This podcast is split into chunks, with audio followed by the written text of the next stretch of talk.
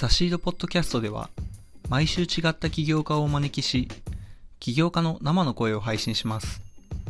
今回のゲストは株式会社フリークアウトホールディングス代表取締役社長グローバル CEO 本田譲さんです。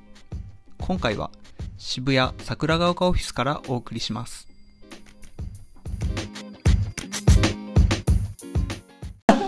はい今日はあのフリークアウトの本田さんにお越しいただいております。あどうも本田です。よろしくお願いします。今日はですねあの本田さんが日本に帰ってくるタイミングにちょいちょいうちのコワーキングスペースに来ていただいておりましてそうですね。ポッドキャストを撮ろうっていう風になってからいきなりこう入居してる投資先たちがなんかこう観客感が出てきて緊張感が増しているんですけどもとりあえずはあのゆる 緩やかな雰囲気を はい。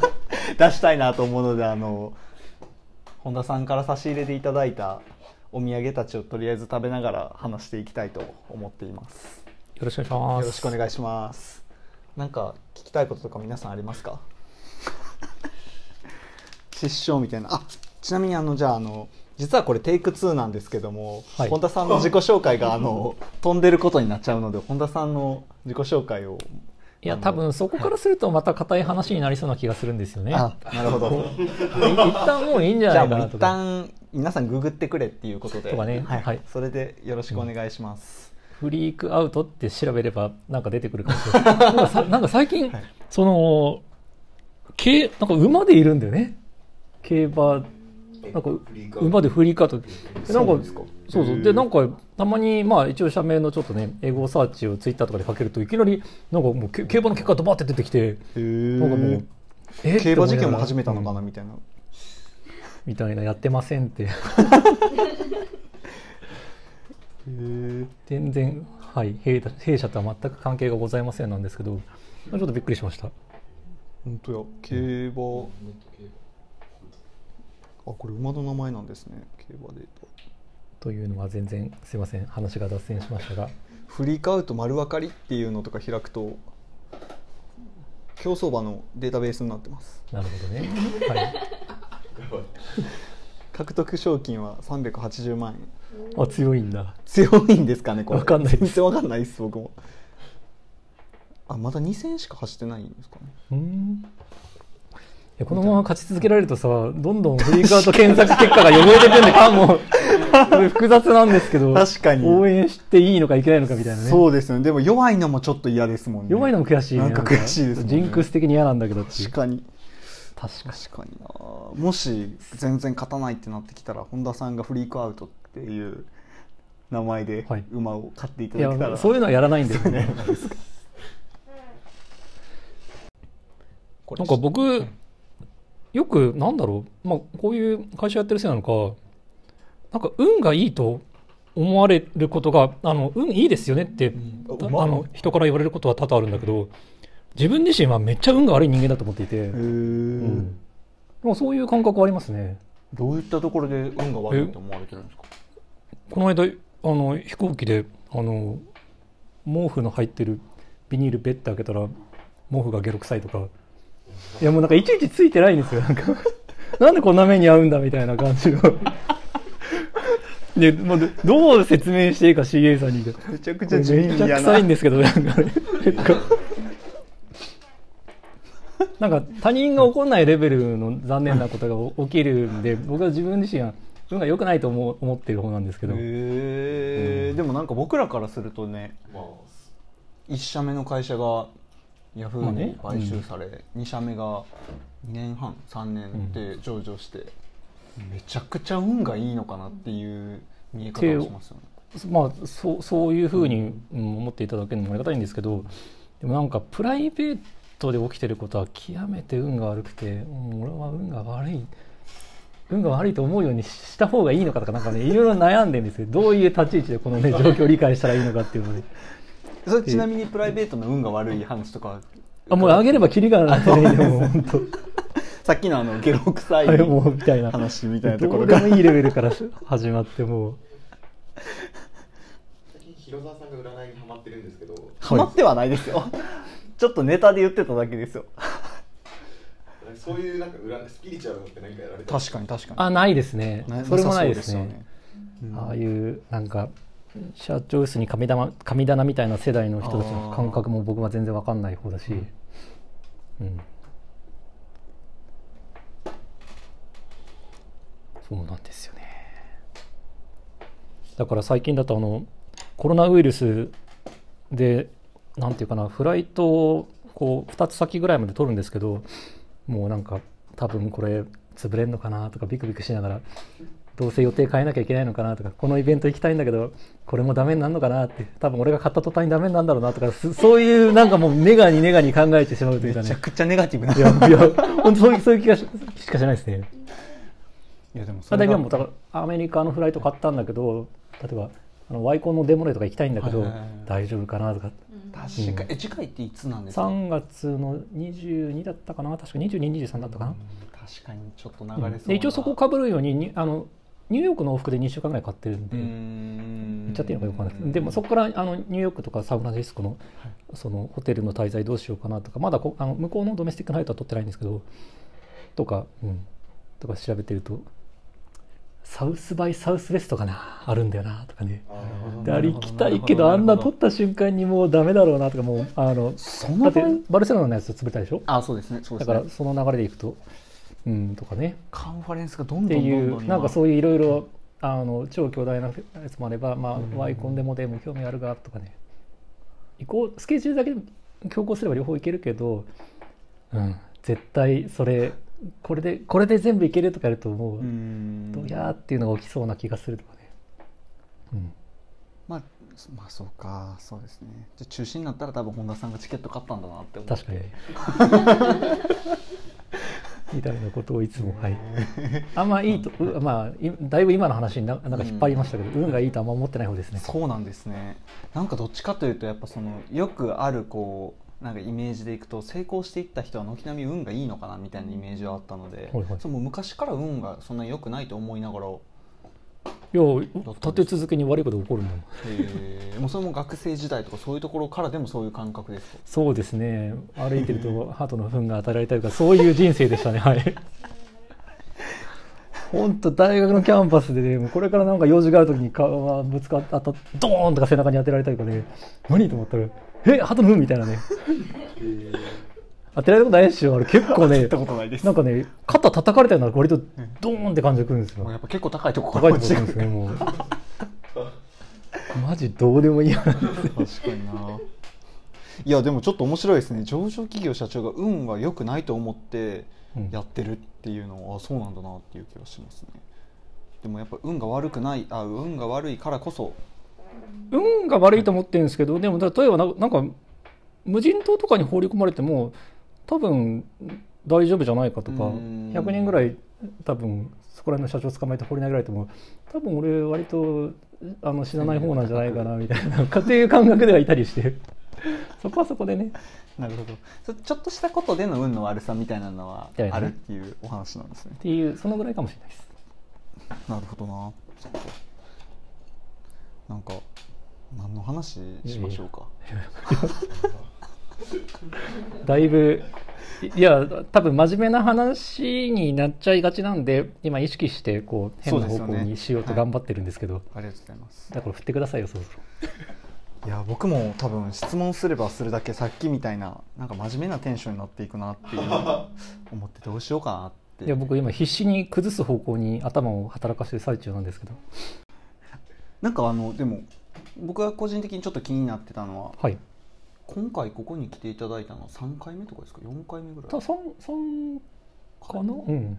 なんか割とこうちょいちょい高頻度で来ていただいてるなっていうので、本当にありがたいなと思ってるんですけど、割と本田さんのご自身がこうこういうなんか創業初期の若手たちが必死で立ち上げてますみたいな環境が結構好きだったり好きですね。あのーまあフリークアウトもそういう意味ではあのー多分ここサイズはここよりちょっと大きいぐらいだけどでも集まってる社数はあの時6社ぐらいだったかな。ううん。んでやってた頃がありまして、えー、と僕自身はそういうなんていうかなあのパワースポット的なやつ、なんでしたっけ？あのあの漫漫画家のあの時はそうあかああいうああいうのってまあなんかあるなって思ってるのでうん。なんか適切なサイズのとこにえー、とやっぱりちゃんとした人たちと集まってればなんかそれによる相乗効果っていうのはあると思ってはいいる方でフリーカードの状況で言ったらえっ、とまあ企業2回目のフリーカードの自分と,、えー、とキャンプファイヤーのイエイリさんがいらっしゃってでその2人の周りに、まあ、1回目の20代若手たちで、いう。うん、というようななんかそういうのが、まあえー、と4社ぐらいだったかな？45社いてなんかそういう全体の雰囲気っていうのが自分自身もすごい心地よかったしうん。でもなんかそそれはちょっとなんだろう結果的にあんまり意図しない形でできちゃってそれがすごい皆さんにとっていいいい結果が埋めたのかなと思ってるけど、でも逆にそういうものがやっぱりいありなんだとすればなんか意識してそういうものを作っていくとか、みたいなのはすごくありだなと思ってやるべきだなと思っていて、なんとなくもう何も考えずにめちゃくちゃにバーって人を集めるってワークしなければそれはそれでまあそうなるだなと思うし、なんかあ集めるんだったら集めたなりの効果を作るべきみたいななんかなんかそういう見方でいて、うん。そういう意味でこちらはすごく、あの大変興味を持って来させてもらっております。ありがとうございます、嬉しい限りですね。実際にここに入ってる会社にも一社本田さんからもはい、出資していただいたりして、そういう機会にもなってますし、うん。こちら的にはありがたいことしかない。2社あそっか。あ本当ですね。2社そうです。僕だけです確かに。あそうか。ゴリラパワー以外は 出資をしていただいてるような感じです。確かに本当どうでもいい話なんですけど、最近あのずっとあの本当にこのうちのオフィスいやうちのオフィスの流れでいくと、はい。あのやっぱめちゃくちゃ働く人みたいな人がそのもうそれはそのじもう労働時間が純粋に長いっていう意味で一人、うん。ずっとこの人このオフィスにいるなみたいな人って結構重要だと思ってて。はい、でそうその要素の一人に、まあ、オフィスの主って言って呼んでるんですけども、はい。あのいてそれがあの石井さんで。はい、なんであの、まあ、ちょっと最初はあのいじり半分。でもまあこういう人がこういうこスペースには絶対必要だなと思い半分でずっと写真を撮って、うん。オフィスの主ゴリラパワーはいっていうのに、投稿してた。ら、ツイッターでは見かけますが、はい、めちゃくちゃ認知度が高くなっているらしくて、はいはい。どこに行っても結構あゴリラパワーの方ですねっていうふうに。はいはいはい。あのただ誰にも何の事業してるかは知られてないっていう それ面白いです。別に全くステルスでやってるとかっていう話ではないんですけどけどオフィスに長くいる人っていう情報しか発信してないので でもこれも僕も前職の時のそのコワーキングスペースの運営担当みたいなところでもやっぱずっと言われてたのがやっぱその一人異常にオフィスにいて異常にこう働く人がいたら、まあ、そいつは成功するっていう話をよくされたのとその一人の存在やっぱ結構こうなんていうんですか伝播するというか、うん、みたいなものはよく言われてたので僕自身こうオフィスを作るってなったらそういう人が一人いるかどうかは結構重要だなっていうのは思いながら、あの考えてるんですけどその当時の創業期の時でいくとそういう方とかっていたんですか？そういう存在。えーっとね、いましたけどね。もう2回目でも本田さんもずっとオフィスにいてもうずっと働いてっていう感じだったんですか？なんか土日は休んでみたいな感じでスタートしてたのか。なんか、うーん、なんですかね。あんまり覚えてないんですけど、あーもうでも、そうそうどこかで仕事をなんかしてるんじゃないですか。うーん。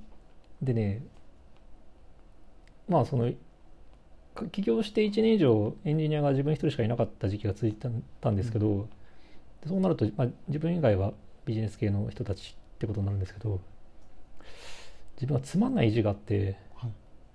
オフィスの中ではプログラミングを書かないという決めてたっていうのがあってい。つ誰がどう作ってるのかよくわからないという、はい、いやたまに障害とかってやべってなるとまあさすがに動くんですけど、はい、えそれ何のこだわりだったんですか、い。や本当よくわかんないですけど、はい。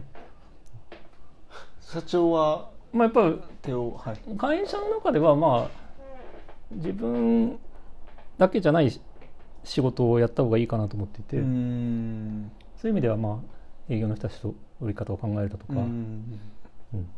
なるほど。みたいな感じなんですが全然コードは、うんどこかで書いてるとどどこで書かれてたんいですか？まあ、あらゆるあらゆるあらゆるところで、はい、何でしたっけ？千葉からの通千葉からので勤。通勤の電車、はい、もう使うがまあ一番大事なんですけど、一番はい行動を書く時間の限り、はい。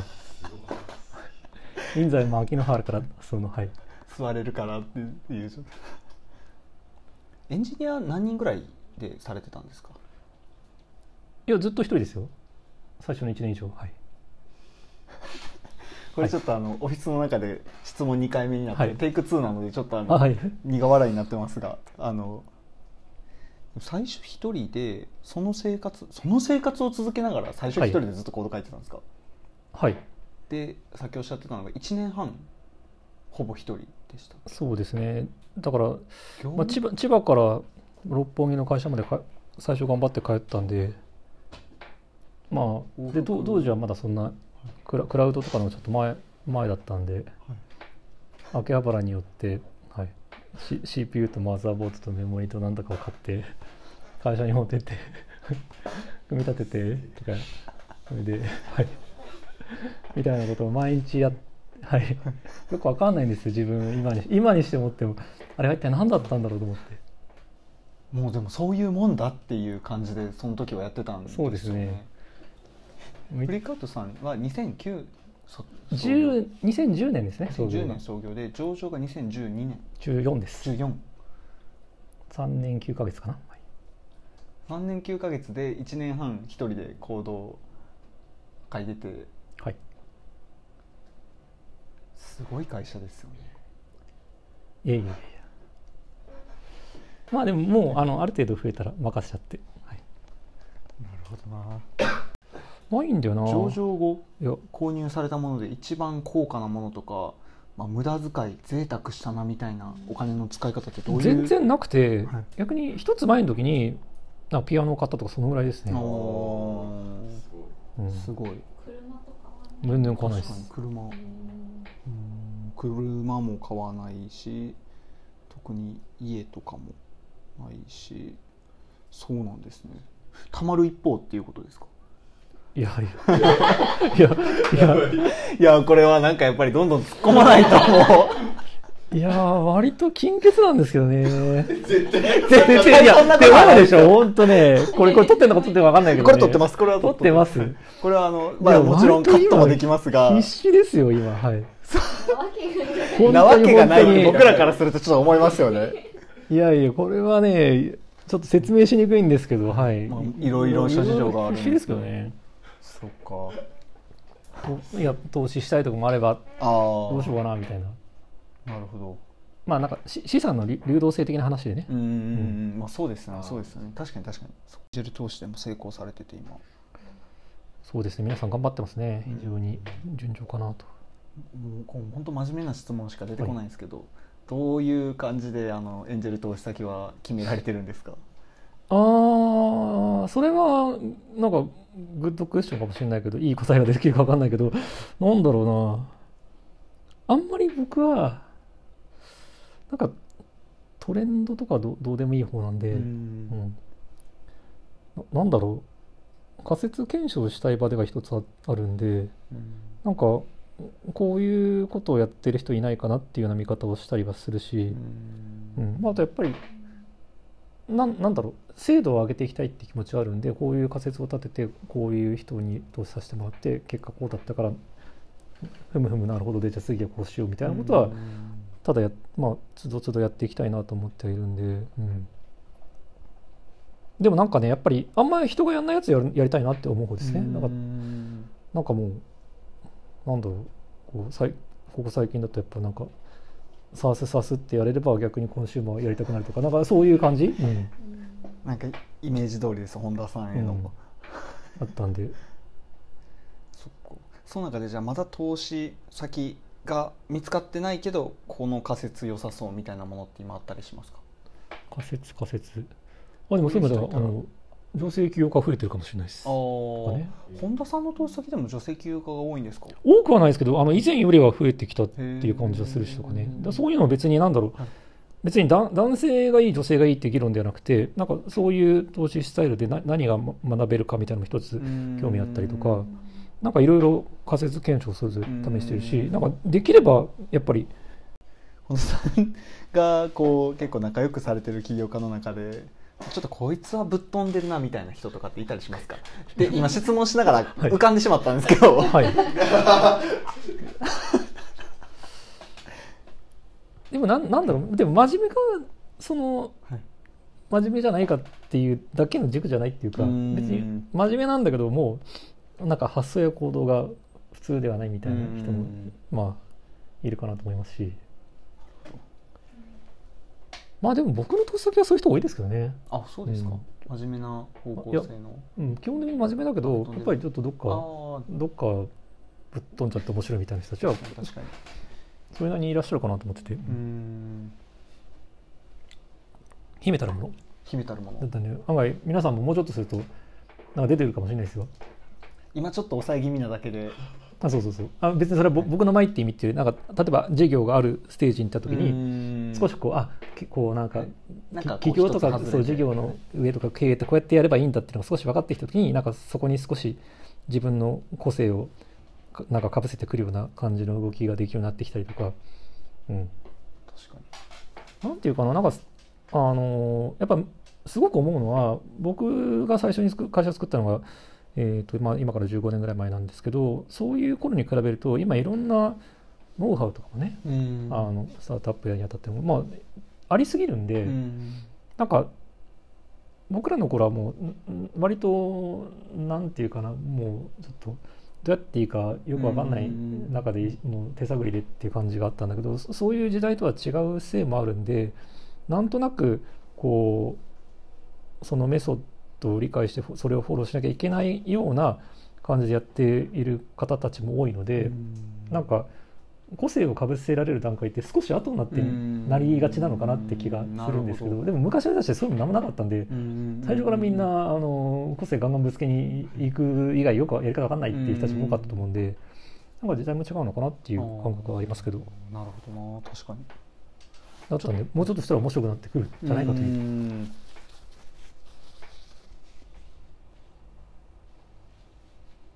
え真面目？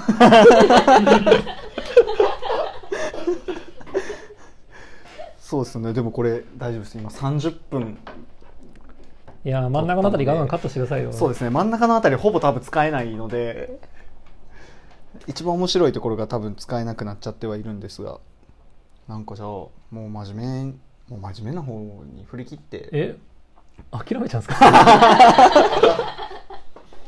買収されて、はいあの上場企業の中で働くっていう経験も一度されてで今回自分自身がこう上場企業を作って上場企業の社長になってっていうこのご経歴というかキャリアはいを通して上場してみてどうどうですかっていうちょっと雑な質問ではあるんですけどやっぱここにいるこうどうあの若手起業家たちの一つのまあ目標みたいなものであったりするケースもやっぱりあるので。なんでその上場企業社長からこうもう率直にいや上場しない方がいいよみたいな話とかもあああえっとねるかもしれない僕それで言ったら圧倒的にすべき派ですまあずそうなうんんですね、へー。なんか、ま、学べることが全然違うので、うーん。学べるっていうのはどうどういうあその経経営者としてであるとか、うん、なんだろう。上場をのステップを通していろいろあの上場のために学ばなきゃいけないことってでもそれは別に上場のために関係なく普通うにん。会社というのを適正に動かそうとした時になんか当然あるべき持つべき知識だとかうん。やり方だったりするのでななんだろう。やっぱり上場企業の経営者の方とそのその経験がななく、まあ、スタートアップで割とガンガン調達ししてやっちゃって、まあ、それ自体は別に否定するわけじゃないけど、うん。ただ学べることは全然質が違うと思ってるんで、うん。うん、それはもう経営に関するっていうところそうですね、うん、なんだろう。やっぱり会社のいろんな数字外に見せ続けなきゃいけない側として会社をきれいにうんなんか経営していくっていうのはうん必要なことなだと思ってますので、うんうんうんまあ公明正大にやっていくっていうのが必要だと思ってるんで、ななんだろう、うん、僕はだから肯定派っていうか、うん。うん。自分自身もそうだしだからだから、えー、と会社のグループ会社に対してもああのできる会社だったらあのできる会社って彼らがやりたいっていうんであればそれはサポートしたいと思ってる方だし、うん。確かに去年実際グループ会社そうです。はい。一社 IPO されたりとかしてますもんね。うん。そうなんですね。逆になんかこう上場して、やこれは辛かったなみたいなこととかってあんまりないんですか？あもちろんいっぱいありますよ。いっぱいあるんですけどまあでもなんだろうそういったものも抱えた上での経営っていうことができることもなんかの経営者としての能力だと思ってるんで、うん。そういうことを経験したいしうちの会社のグループの中でもそそれをやれているレベルでのその子会社の、まあ、社長さんとか経営者たちを増やしていきたいなと思っていますんで、うん。うんいやそうなんですね。フリーカウントのオフィスのデザインってどういうコンセプトで作られてるんですか、ああはいはいはい。フリークアウトのオフィスデザイン。あそれはね割となんか世間にはまあ出してないストーリーかなと思っていて、まあ、なんか自分の、まあ、昔からの仲のいい後輩で、まあ、あの建築系のちょっとメディアやったりっていうかな、まあ、あのいろいろ流し入れてる方がいてその人に、えー、とコンペの主催っていうかなコンペのオーガナイザーをお願いしたんですよ。それは2つ前のオフィスからやってもらってて、えっ、とそうそうそう。で有名な建築家を集めてきてもらって僕らの希望を伝えてそれこそ普通にあれですよ。あの言っていいのかな、まあ、グ Google のオフィスとかデザインした方とか普通に落としてますからね、はい。うん。僕はあのも持ってきてもらって、そうなんですね、うん、だそういう名の知れたところとかすごい若手のイケてる建築家の方とか、まあ、いあの両方ガッと集めて3社ぐらいでコンペっていうのを2回ぐらいやってきたんですけど。それで今のフリークアウトのその六本木ヒルズの離れのビルのコンセプトはまあ僕と同い年の建築家の谷地谷地さんという方にやってもらったんですけどまあ僕の性格なんかも見た上であのかなり勝負に出てきたっていう感じの方で、まあ、結果的にその人が一番面白かったんであの、まあ、それ以外仲いいんですけど個人的にも。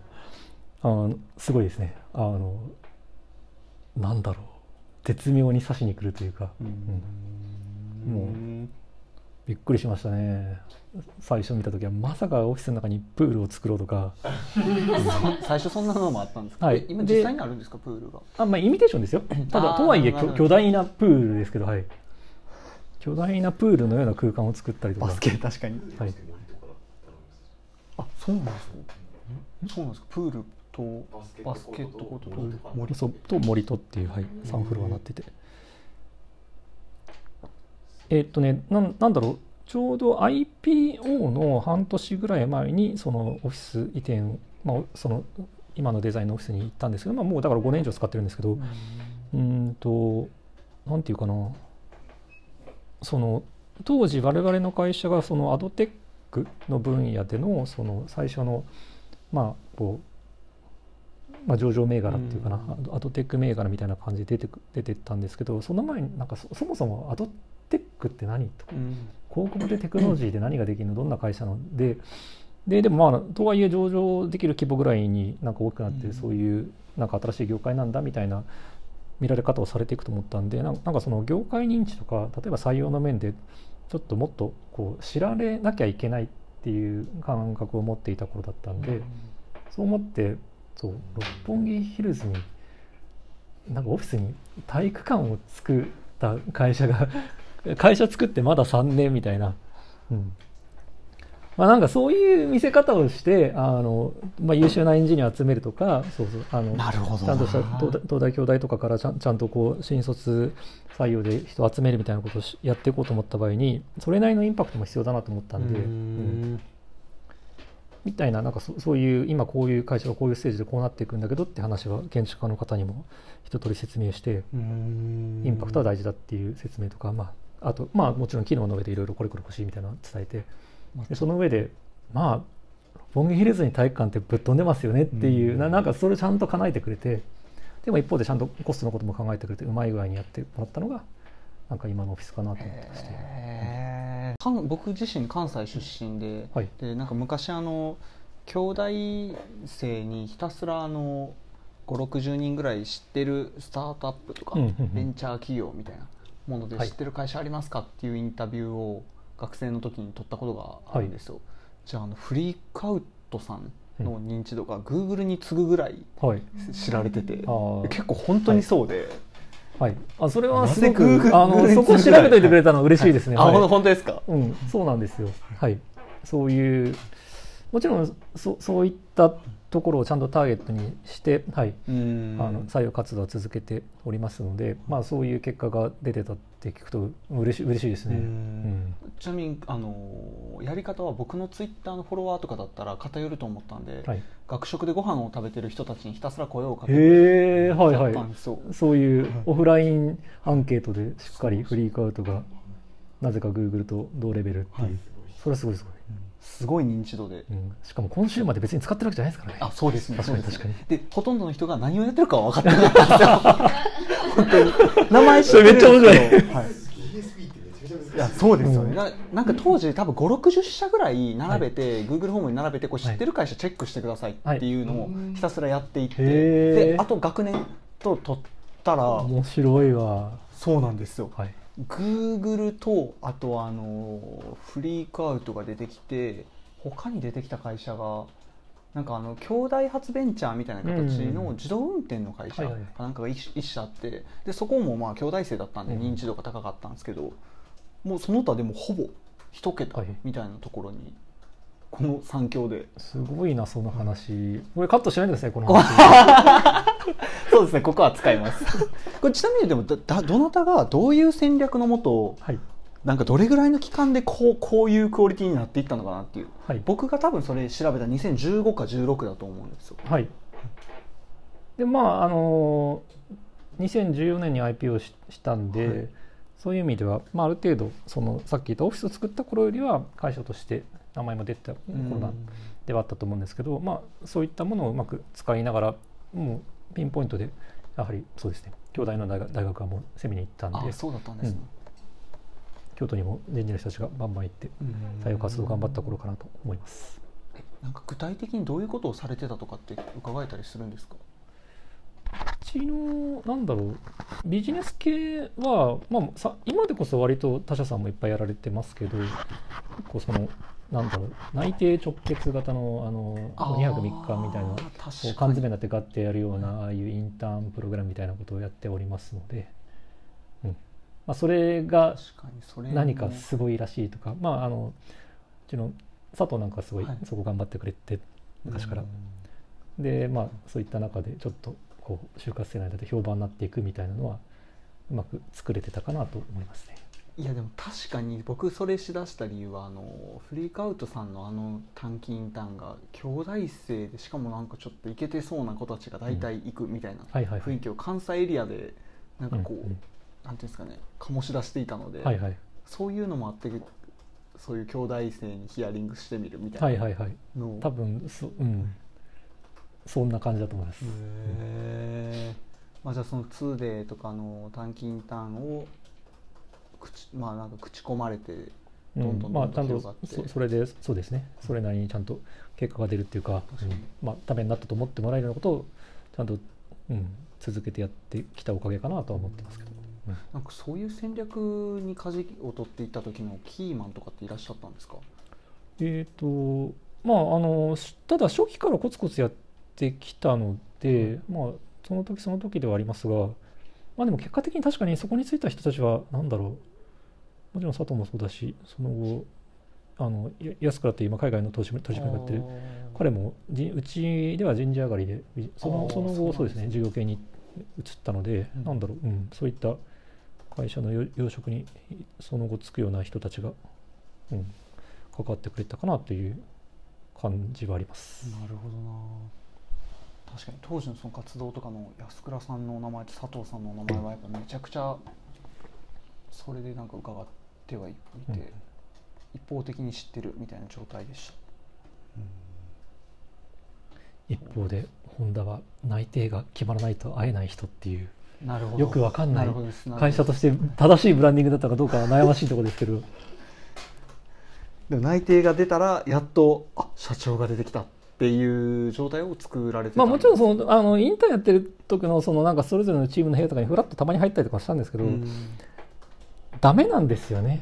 いや私個人が。は いあの学生のチームとかに僕がアドバイスとかしても完全にもうあのなんなんていうか2段階ぐらいすっ飛ばしてるらしくて混乱を招く招いているなっていう自覚が生まれてきてまあ僕はよかれと思ってアドバイスするんですけどいやそ何を言ってるんだこいつわけになってしまうのを気づいてめちゃくちゃ想像できる気がしますねそうなんですよもう。確かにあれ？ってなの割とそそうあの裏側から入ったりねそのこうそもそも論とかが入って いやそういやそう。そうこうこれこれこういうお題でって言ってるのにいやえ結果的に儲かるビジネス作りゃいいんだろみたいなことそういうそういうダメな人になっちゃうんですがはい。というはい。参考になりません系であのはい上場する前と後でプライベートの変化。ないですね。ない。プライベートはないですね。うん。なんでですかね。うん。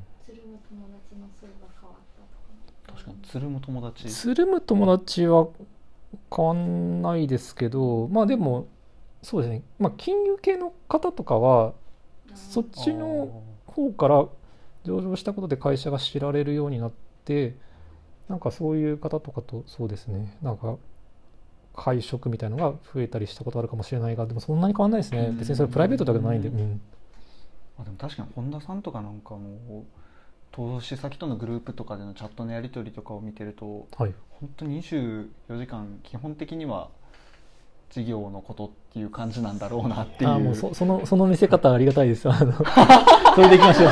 そのキャラでいきましょう。そのキャラで、はい。そのキャラで実際そうだだと思うんですけど。ずっとフェイスブックがあのアクティブ状態になってるんですよね。